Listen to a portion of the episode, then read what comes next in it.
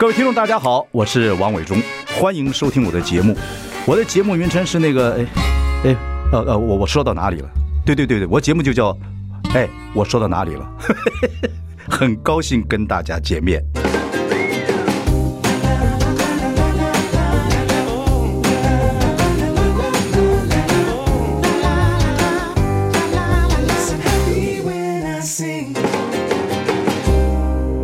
大家好，我是王伟忠，欢迎收听。哎，我说到哪里了？我们就开直播了，欢迎上中广流行网以及王伟忠的脸书粉丝专业收看。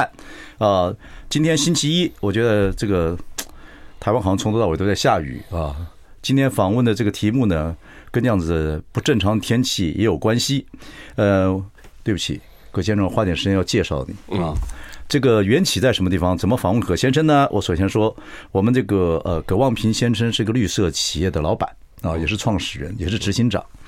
然后呢，我是看了《联合报》最近的的格陵兰啊的报道。格陵兰呢，整个的这个对整个世界来讲是非常重要啊，就像那个冷气口一样啊。结果呢，现在融化的非常厉害。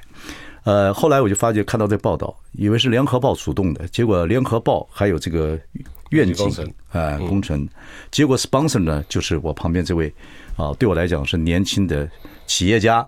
哦，葛望平先生，那后来呢？我发现葛望平先生的这个产品啊，我还在用。对，刚刚聊到了，我也吓一跳。对对对，刚才我都跟他讲，他也吓一跳。哦，他这个产品他是做这个美发。哦，做这个所谓的呃清洁液啊，什么东西？对，洗发精啊，洗发精这样子开始的。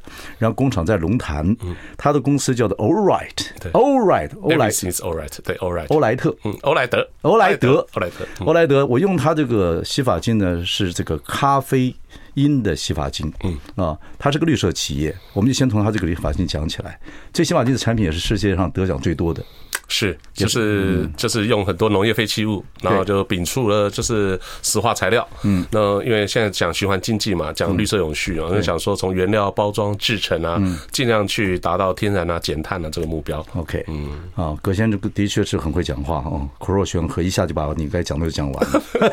因为是用到我们公司熟悉的产品，所以了解。最近上过 MBA 的课，嗯，对不对？嗯，是。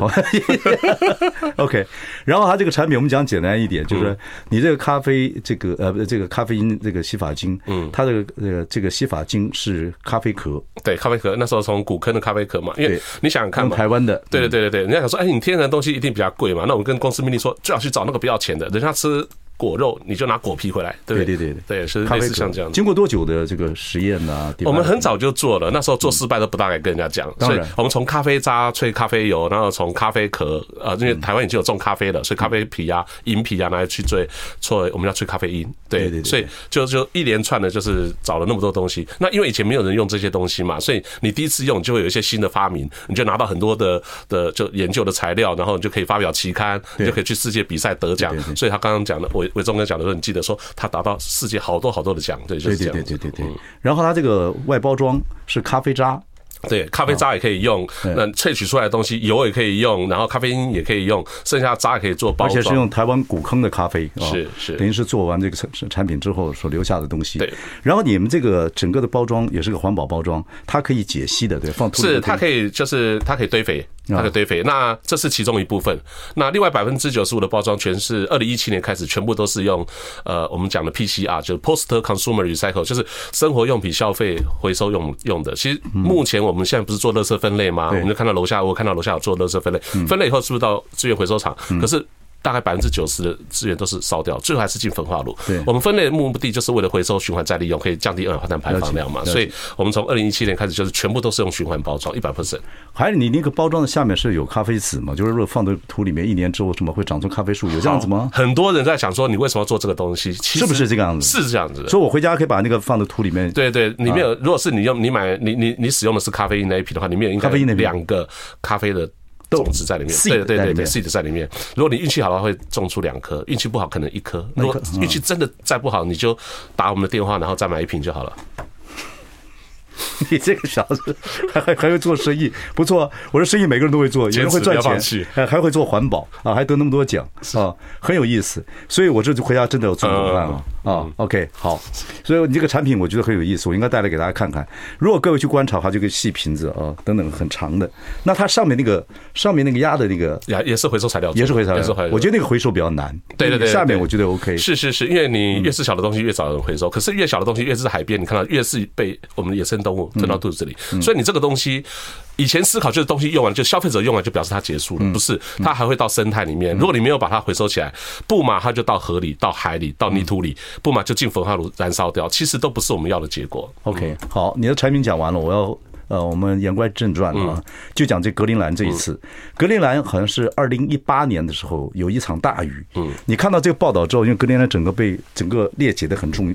很大，嗯，很重大，嗯，你是看到这个报道之后，掀起这个想说，哎，我来 sponsor 一个这样子的活动，然后跟媒体合作等等，去格陵兰做拍摄纪录片吗？讲到这一件事情的时候呢，其实原委的话，我简单的说一下。其实我们公司是今年是二十周年。光平提醒你，就是跟我们听众讲话不像 MBA，有点感情。好，你你那个跟跟跟跟员工好像跟跟跟开会讲话一样，对，好，就是很有感情的事情嘛。是的，因为呢，怎么讲呢？嗯，在。今年是二十周年，十周年的时候，你们公司二十周年，对，十周年的时候，那时候我们想做一件事情。嗯，那时候在创办的前十年，十年里面，我们没有做任何广告，因为我们全部投入了绿色永续的研发以后，其实你没有那些经费可以去做广告了，是不是？可是我看你们，你们公司有一个 MV 拍的很像，很像好莱坞的，花很多钱的拍的。啊，这那是最近的。哦，真的，那个公司比较有那个 MV，我觉得拍的蛮有意思，是跟产品一点关系都没有，但是很有那个印象派。OK，好，那个话题。那时候我们赞助了一部，就是第一次公司花行销预算的费用，就是卢贝松的《抢救地球》Home 这部非常有名的环保纪录片。嗯嗯，我们包下了全省华纳微秀，还有就是全球首运会。那目的就是让所有的利害关系人去了解气候变迁对我们的影响。卢贝松呢拍过 Big Blue 呃潜水的 Free Diving 的，还有一部戏是 Atlantic。他讲这个大型，讲这个海洋潜水的生物，也是环保的概念，对，纪录片。那二十周年，我们想做另外一件事情，就是我们想要到格陵兰去。其实前几年就有这个构想了。那直到格陵兰的冰盖上面开始下了人类历史记录以来的第一场雨，就是二零一八年的第一场大雨。呃，去年的八月十四号，八是八月十四号。那这一场雨哈，造成什么意思？就是二零二一年对。八月十四号，哦，八月十四号。那我想他说，如果没有去的话，就太晚了。那我就想把这件事情去做，那就受到很多朋友的鼓励了。对，但是我们并不是专家嘛，所以说刚刚讲到说，联合报愿景工程里面很多的记者，他可以采访。那为什么我去格陵兰呢？格陵兰是人类就是面临气候变迁的第一现场。对，它这里暖化的速度哦，是我们地球其他地方的四倍。那它冰融的速度是人类过去历史预测的七倍，也就是说，它现在发生的事情是即将我们这里会发生的事情。OK，所以是去年你看了场大雨之后，也激发出你二十年公司二十年了，把钱用在有意义的上面。是，因为你们做环保、做这种绿色企业很久了，是，所以就开始就激发这样的意意识要去做。是因为气候变迁这几年实在是太太激烈了，而且又遇到 COVID-19 以后，我们有很多的醒思哦，所以我们想做这件事情。那呃，那怎么去？然后呃，怎么去规划这件事情呢？就就找了很多团队，把它组成团队。二零一呃二零呃去年二零二零一年八月这个大雨，让你产生这样的想法。到你们在出发中间，这样就是一一年的时间嘛，算很快耶，是很快的。可是你知道吗？我我我我我我手上有一些照片，广东人可以广播人可能听不到，我主要是给伟忠看的啊。嗯，这是我在飞机上拍的。我要到那个格林纳，到进入北极圈以后，我醒过来的时候，我我睡觉一醒来的时候，我看窗外说，这个这个是飞机是不是倒着飞？为什么？就是说，为什么这个整个天空啊，都是都是那个。呃，你看，看一点一点的，你看，你这是海洋吧？这是海洋，对，我以为是满天的星辰，你知道吗？你以为倒着飞？对对对对对，你睡，你时差糊涂了，就是这都是冰球嘛，对对对，大的冰块嘛，而且。大概每一个都跟三万英尺高空，跟巨蛋差不多大。对，就是这在九公里的高度，你看到是已经碎成这个样子。是是是，你看到的话，应该算可以说形容夸张，叫数以亿亿计的，对，就就非常的夸张。然后你你一直飞一直飞，你会看到非常多就是很震撼的一些的画面了。那这些震撼的画面都不是你一般你能所呃理解的啊，就是说那里的冰川呢就大到。一个什么程度啊？你看，这是伊鲁伊萨特的冰川，对，入海口的地方。嗯，对，这个这个这个这个地方哈，这个地方的冰川大到哈，就是呃，漂浮到北冰洋的时候，就是曾经就是铁达尼号撞上的冰。哦，你看那么大，嗯，对，那这里这里冰融的速度，外面都是浮冰了。对对对，这里冰融的速度多快，你知道？我们知道哈，格陵兰的冰盖的厚度啊，大概两千米到三千米。嗯，那里融化以后到海里去啊。全球海平面上升七点四公尺。这不是我讲的，这是联合国 IPCC 小组。哇，那多少沿海国家就出现问题了？是是是。那那你去那里看的时候，你站在那地方，我们一下飞机以后啊，赶快到一个呃非常有名的罗素冰川，这里是前美国副总统高尔，还有很多呃各国元首、教宗都去的地方。你在那边一分钟，你就看到冰垮下来。高尔也是拍过这个环保的纪录片，是对对对。好，呃，我们这个慢慢讲这个这个过程哦。所以为了纪念你来，我们就有一首歌叫《二零零》。二零零二年第一场雪是刀郎的歌，你会知道这首歌。对，因为你二零二一年看到那个格陵兰那场大雨之后，所以我们就放这首歌来来这个欢迎你一下。等一下慢慢说，要有感情的说。我马上回来。I like 103, I like radio。大家好，我是王伟忠，欢迎收听。哎，我说到哪里了？今天我们邀请的是解冻格陵兰计划的发起人，也是绿色企业欧莱德的创办人葛望平啊。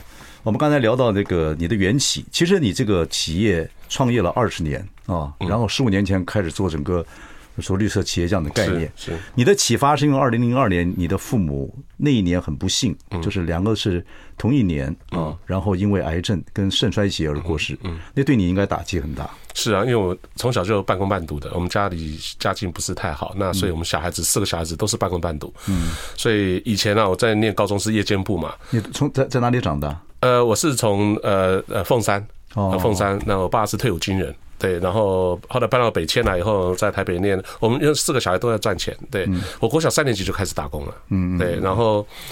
呃，为什么感情那么好？我觉得在高中那一段时间，我晚上都是夜间部。我回到家的时候呢，都是沿路啊，都只听到都是音不必相送，因为我没有看那个电视剧。嗯，看电视剧，大家看那个楚留香的时候呢，我都在上课。哦，那放 放到那个结束的时候呢，就回家了。回家说，妹妹，有一天要补你这个电视史的话，我说给你听就好。我我都经历过。是，然后呢，就是他们就会年纪大了也会起来热菜给我吃啊，谈谈一天的工作的情形。所以我创业的时候是我爸爸给我的关材本，你知道我们老一辈的人就会就是说不希望影响到小孩嘛。你是你是老几？我是老二，我一个姐姐两个妹妹。OK，对，所以所以男孩子要承担这个养家活口的责任。对，所以我创业的时候，爸爸是他是我连呃开幕的时候他都没有来。他说他身上有一些，他们觉得老一辈人觉得身体健康不好的话，不要去，这感觉有晦气这样子。他们他不想影响小孩，所以这也是我一辈子比较遗憾的。不过他临终前跟我讲了一句话，我是这辈子都记得。他说。呃，如果你有一天有机会创业成功了，你没有父母可以孝顺的话，你可以孝顺这个国家。哇，这老兵都是这样讲。呃，是是，我爸爸一直都是这样子。嗯，对，所以我我很感动。对，那我还好，我也运气蛮好，找到志同道合的朋友，就是呃做这做这一方面的一个企业。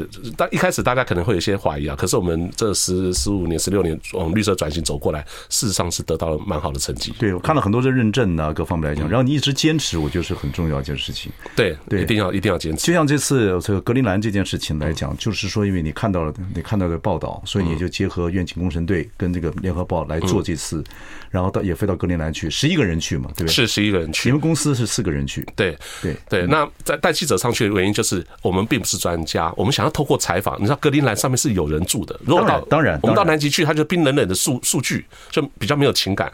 你要知道，气候变迁最终影响的是我们人类的生生活，对我们生活上社会的改变的，还有这些，我们要提早的。了解，然后调试阴影。其实，其实大概稍微有点知识的人都知道，地球暖化是一定的啊。川普说是没有了啊，不过 不是一定的。你看这几天的大雨，各方面来讲啊，最近大家都跟我讲说，你一点五 C、一点五度 C 会破吗？我说。我可以告诉你说，一点五度 C 这几年就会破了，就你不用等到二零五零，也不用等到二零三零。高一点五度 C 的话，地球的海水一定会上涨。对，嗯，对。人类历史上，伟忠哥，我给你报告一下，人类历史上呢，曾经有到二点五度 C，嗯，有二点五度 C，二点五度 C 呢，海水涨了二十七公尺。对对，二十七公尺，二十七公尺，对。所以你想想看，这这是呃多么可怕？那你在哪里？我们去访问格陵兰的总理，八层楼。我们去访问格陵兰总总理，我们访问那里的总理，访问那里的科学家，有的科学家在那边已经三十年了。我们访问了当地的老人、小孩，每一个讲气候变迁讲的，我们都听了很惊讶。他们就把他们生活上遇到的事情告诉我们一遍就可以了。嗯，对，每个人都可以告诉我们。所以，我们透过镜头，透过记者的采访，让大家了解到那里发生了什么事情。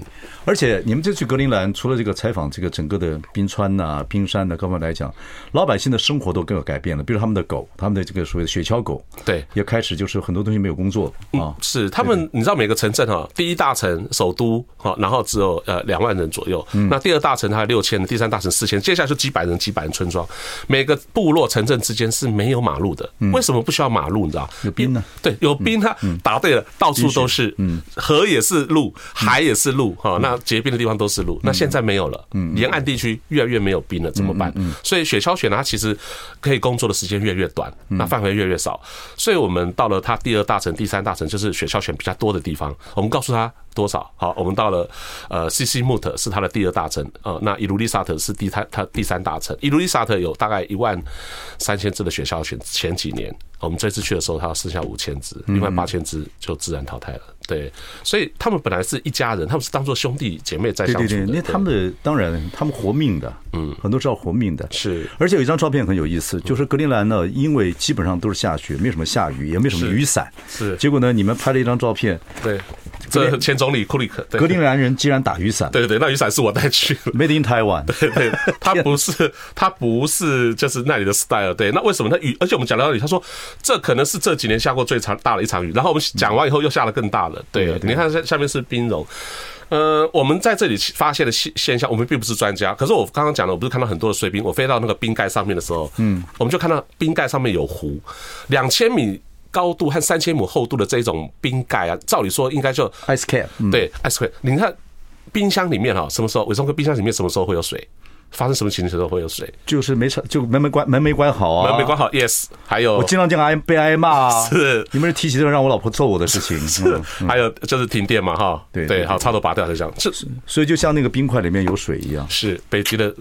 北极的插头拔掉了，冰箱的插头拔掉，所以很上面就融水。然后呢，我们走在那个呃整个冰川上面，我们走一走哈，那个向导哈，就是专业向导叫我们停，我们每个人都绑着安全带，他说你不要过去，过去大家应该都跌下去了，下面都空的。嗯，对，我们很可怕。对他，他就是我们是我们下，我们后来有挖个洞就就下去，就这个地方。对，后面有挖个洞就下去了。嗯，其实下面都空的。对，那下面空的呢，已经都很像。如果到冰岛，大家有看过那个蓝洞嘛？对不对？因为光线反反。的关系，嗯，所以因为那个水往下的一直流，一直流，就冲刷，冲刷就形成一个洞在下面。对对对对，他们这一次贾永杰他们呢去玩，也去那个北欧四国玩，也是个冰洞，就不小心呢，他的孩子还想滑下去了，因为对，还好没事，对对对，还好没事情。这是我们上次去玩的时候，贾永杰跟我们讲这个这个真理，也就是因为气候暖化。是。对对对对对，这个往冰这里的冰川往后退的速度，平均是一天一米。一十米到四十米往后退，十米到对四十米，四十四十公尺到四十公尺。所以我们去到罗素冰川站在那里的时候，他说：“我说这里高我来过。”他说：“对，这里来过，可是在前面几公里的地方。”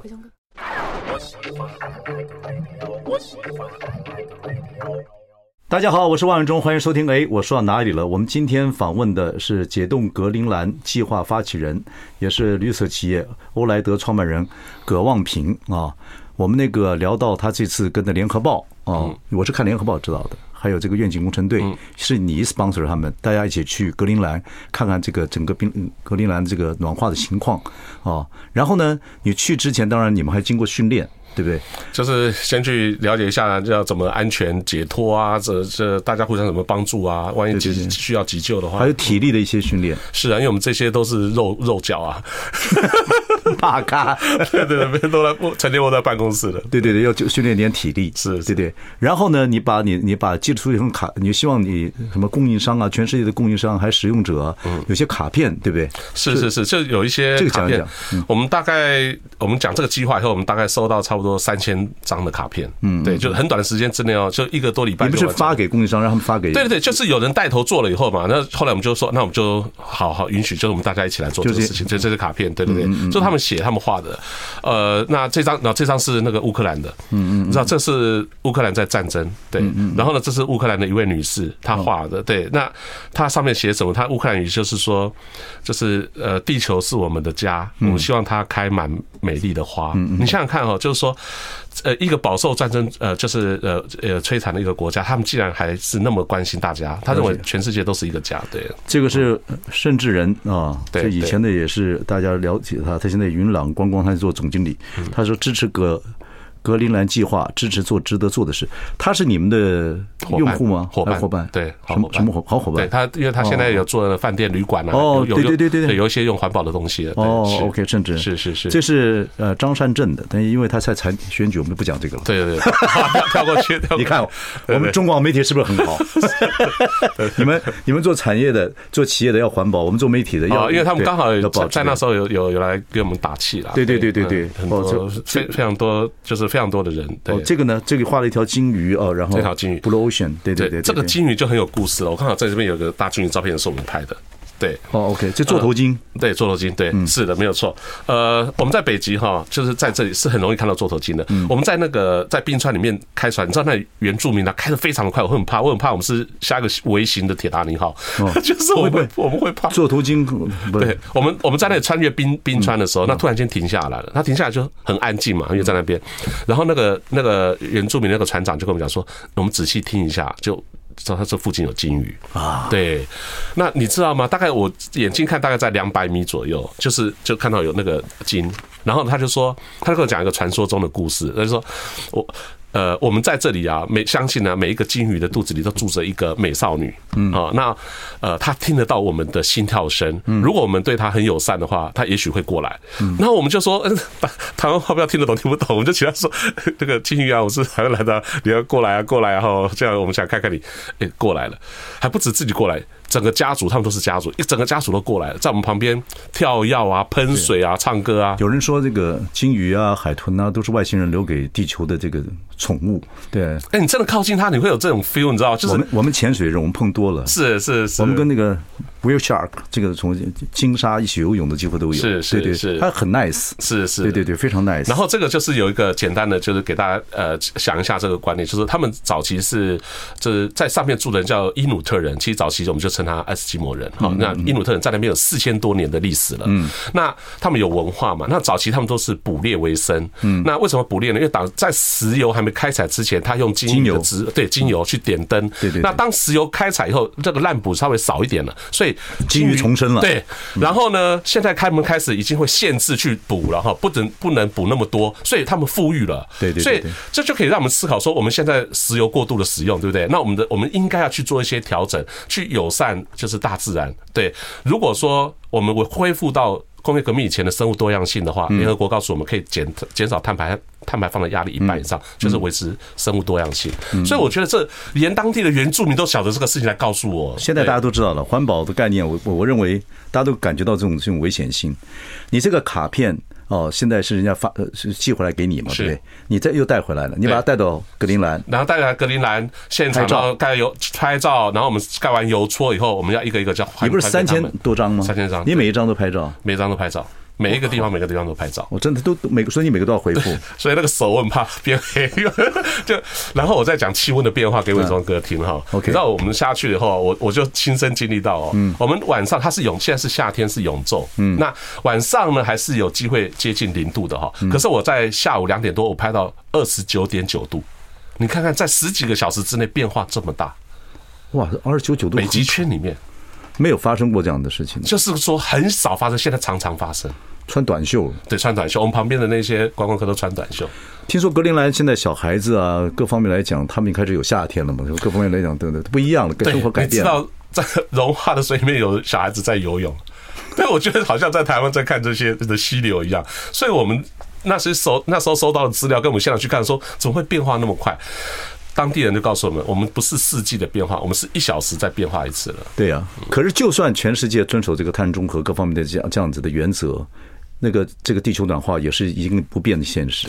我们当然就去，我我访问他们的居民，还有就是格陵兰前总理的时候，我问他说：气候变迁，你们告一句话告诉我，你们这里到这到底发生了什么事情？他说，在格陵兰，每个人都知道，打开窗户就看得见，就是以前打开窗户就是白的，现在不是了，冰越来越往里面退缩。当然，沿海已经越来越不容易冰看见冰，尤其在夏天。他说，我倒是不担心格陵兰人，我担心你们。他问我们每一个团员，你们家住几公尺？因为我们这里融化的冰是跑到你家里去。嗯，对，所以你们做好准备跟阴影了吗？嗯，我同时可以对照我们北极。科学家三十年住在那里的，就是哥本哈根大学的一个非常非常棒的一个北极站的主持人，他告诉我们，他不想再研究下去了。他说，我们研究了那么多的气候模型，可是看到我们这里以外的其他地球上的公民没有什么进展。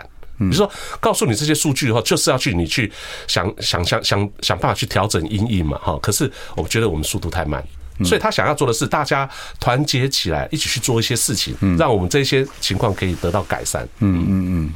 所以啊，这个东西像你，你爸妈妈是大城难包过来的嘛，对不对？是，对，所以以前也到也住过这个垦丁嘛。就他从对这恒春那边都对对对对对，所以那都是沿海呀。是以后的整个世界的变化会怎么样，不得而知。现在全球住在沿海居民的城市大概有百分之四十，嗯，百分之四十。所以呃，我们都要懂的是说，你看哈，因为人类因为工业革命发达以后，是不是这些港贸易港口的发达，所以这些人就住在港口边，那是不是百分之四十人就居住在这边繁荣的地方？可是未来也是第一波的气候难民，所以一定要这个要注意这个问题了。好，我休息一下，马上回来。I like 大家好，我是汪伟忠，欢迎收听。哎，我说到哪里了？我们看到一些报道，就是格陵兰这个整个的这个所谓融雪的状况非常可怕。然后呢，有一个这个绿色企业欧莱德创办人葛望平就 sponsor，然后联合报跟愿景工作队他们在应该是在前几个月嘛，对不对？对，我们在七月底八月初，七月底八月初就上了格陵兰拍纪录片。啊，然后现在这个纪录片在呃制作之中，嗯，台湾怎么样可以看到这个纪录片？呃，目前的话，我们这个有一个精简版呢，精华版，就是因为为了这个精华版是为什么？是我们在就是 UNGA 联合国会员大会的第七十七届在纽约，不给他们，不给他们看，对他们就邀请我们去，他们觉得这个是有有环境教育意义的，当然，所以呢，我们就去那边播了，播了以后呢，我们回到台湾就很多有些大学就知道了，嗯，所以就邀请我说，可不可以就先让他们去播？说，所以我们大概。大概有两个礼拜，公布两个礼拜了，大概已经有呃快两百家的大学跟企业就开始做公益播音了。OK，对，那有没有这个主媒体啊，或者是影视媒体啊，开开始要做播音的？呃，目前 UDN 本身自己有 UDN 的愿景工程，他们就很很致力于在在在弄，还有就是呃远见杂志也有有有一些有有看见，他们就开始就越来越多人在。可是像这个。像 MOD 啊，或者是说中华电信啊，或者是 Cable 这些电视台呀、啊，就是很多名嘴啊，很多新闻的电电视台，有没有跟你们主动接触过？我这样讲好，就是说有没有跟你们接触过？呃，还没有，但是还没有，但是蛮多主持人有听过的，就是不过他们不过我们希望大家都可以加入这个公益播映啊，就是这个是呃，就是希望大家都可以让呃，就因为我们的目的就是环环境教育片。你们那个完整版剪好没有？完整版没有，完整版因为太多的照片跟影片了，我们要需要一点时间。但是我们这一次在精华版多长？呃，精华我们目标是在四十五分钟左右，因为他们需要一个小时的节目可以放进去。四十五分钟差不多了。那我们这次因为要去 COP 嘛，要去呃联合国气候峰会，所以我们有一些播音的机会。OK，嗯，好，就希望我们有这个媒体老板听到这个广播，或者是传到传传言听到的话，希望能够给你们播出。是，因为让让孩子们或新一代的年轻人看到的话，我觉得他们会有很多很好的想法。不过，地球暖化，海洋会。会这个增高这个事情基本上是避不了的了，所以人类必须要面对这个问题。所以大家正在提醒这个事情，如果早点提醒，就早点做防御，对，早点做一些想法等等等等。就是说，格陵兰有一天都会变成所谓的休闲胜地，因为它太舒服了。变得是他，然后他也不是那个常年冰封了。是是是，这一次因为我们是夏天去嘛，然后连当地人都告诉我说，他们夏天越来越长，然后他们居住条件越来越好。他担心不担心他们？他担心我们呢？对，当然，因为他变成休闲产地了。是，就其他地方变变变变这个。对，这这是一个反讽，你知道？这是这是我们在格陵兰拍到的。你看哈，旁边是冰。好，都是冰，然后这边你看陆地还有青草露出来了，一面草原了。对对，就表示这个土地已经没有冰封了，你知道，所以它可以开始呃呃种植东西，种植以后它也可以畜牧，所以就改变他们的生活情形。对，那还有就是洋流。洋流变暖了，你知道？变暖的话呢，它就带来更多的丰富的资渔业资源。好，那这也是让他们渔渔渔渔产业，就是捕鱼业越来越新。不，大自然在调整自己了。可大自然调整自己的过程之中，一定会有很多不同的一些 phenomenal，就是现象出来。对啊，那洪水也会有啊，等等各方面来讲，所以都已经大家已经可能都能看到了。是好，然后这个呃，我们那个呃，葛望平总经理啊，然后他有张照片很有意思，这个要给大家看一看。这是似乎是台湾的这个电视机产业的一个啊行动艺术，这这很讽刺的。是。在格陵兰的这个旁边的附近的海域飘来一个台湾制造的电视机，是。啊，是勒色 garbage，这个事情。你解释一下啊？好，这个呢，原本记者团队哈，就是说，我们知道那边洋流新的渔业嘛，让它丰富，那我们找个渔夫嘛。那也也发现也有垃圾，有没有？就是海洋也带来了垃圾。当然，可怕。那世界各地飘来垃圾就更多，我们就邀了很多瓶瓶罐罐很多东西。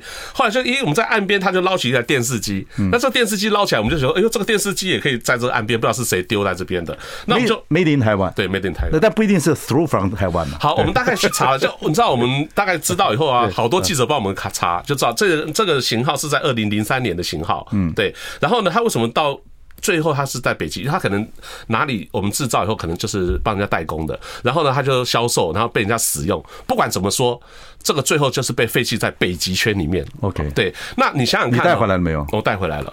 我真的建议你，广平，你你可以再做点这个艺术呃，这个环保的这个 demonstration 展示。你真的就在那个圆山饭店下面那个河河那个地方啊，你摆一个浮冰。啊，假的浮冰，北极熊，北极熊坐在上面，旁边有一个这样的电视在里面飘，然后呢，让其实大家就去看呐，拍照啊，有点概念，这是行动艺术，还蛮好。是，这是有教育的意义，很对。我曾经想过，就在那个金龙河那边啊，弄几个浮冰，然后几个假的北极熊啊，等等等等。现在又可以摆一个电视上面，那样就对环保很有意义。因为北极熊现在基本上找不到会会绝种的原因，是因为它已经它已经没有办法去找猎物了。是，那浮冰根本就在上面，它根本就就不行嘛。是，变这个样子。这件事情我们整个团员都很震撼，我们在那边呢，我们讲说我们一定要好好的教育我们自己的下一代。你带回来对吧？带回来，对，我们把它带回来。为什么他就是要做我们一个真正有，就大家印象深刻，就是一个东西过去我们生产制造，有消费者使用了以后就是结束，不，它还是会变成垃圾的。所以我们要想到这个整个呃整个产品的生命周期都要去考虑到。海洋垃圾是个很大的问题了。嗯，那现在也有很多人注意这个东西，因为所以鱼肚子里发现的东西，嘴巴里所勾的东西，被流池网水呃所拦杀的这些动物，不知道有多少。那看起来真是触目惊心。呃，你到了第一现场，你亲眼目睹的话，我觉得你一辈子都会记得这些。我看过海洋很多的垃圾的东西，不过在格陵兰看到台湾制造电视，那还是咽咽口口水。我我 我就我就觉得有竞争。我们台湾的，那我是台湾的一份子嘛，对不对？当然有责任把它捡回来。对对对对对对对。好，OK，以后你还有蛮多事情可以做，想起来还是真可怕。好，我们休息一下，马上回来。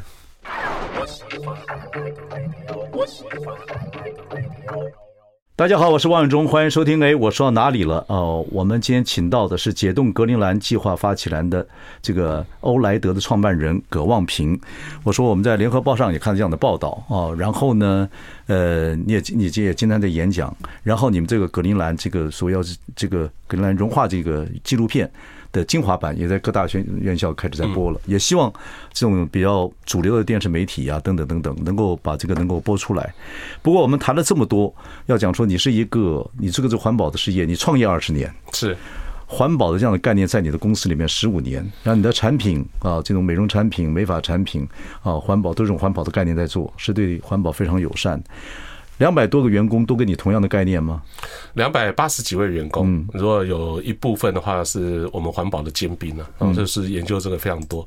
他很多的新兵，你知道，其实我们平均年龄层很低，所以我们有些住的比较远的，他来到我们公司，并不是我们公司他比较大或者福利最好，并不是有概念，对，而是他们认为这件事情他们可以参与，可以一起来做。嗯，你当初是嗯，这个父母亲在二零二零年、二零零零年。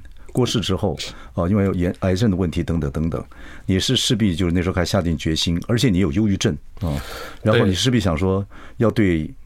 这个环境啊，各方面，因为觉得这个环境也影响你父母的身体很多，等等等等，所以你希望能够下定决心做这个事情。说对你也从忧郁症慢慢，因为做事情努力跟有原则，才慢慢也解脱出来，也找到一个方向，是不是？是，就我我我专注做这些。我之前吃药吃太多了，就是水肿很厉害。我们早期的员工都知道。